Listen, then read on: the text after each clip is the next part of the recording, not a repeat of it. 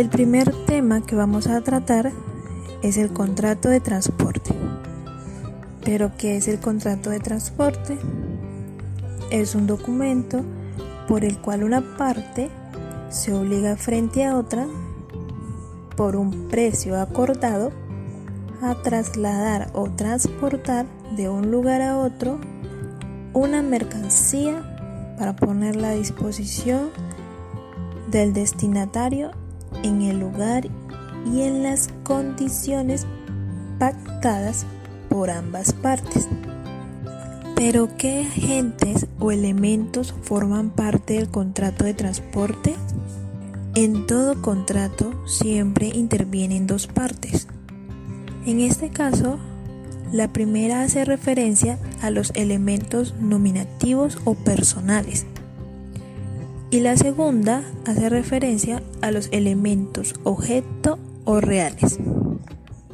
En la primera encontramos figuras como el remitente, que es quien pone a disposición del transportista la mercancía que desea enviar a su destino.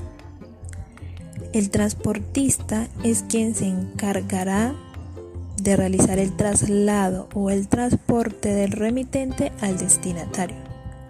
El destinatario o receptor es quien aparece en el contrato de transporte como el que recibirá la mercancía que fue enviada por el remitente y transportada por el porteador o transportista.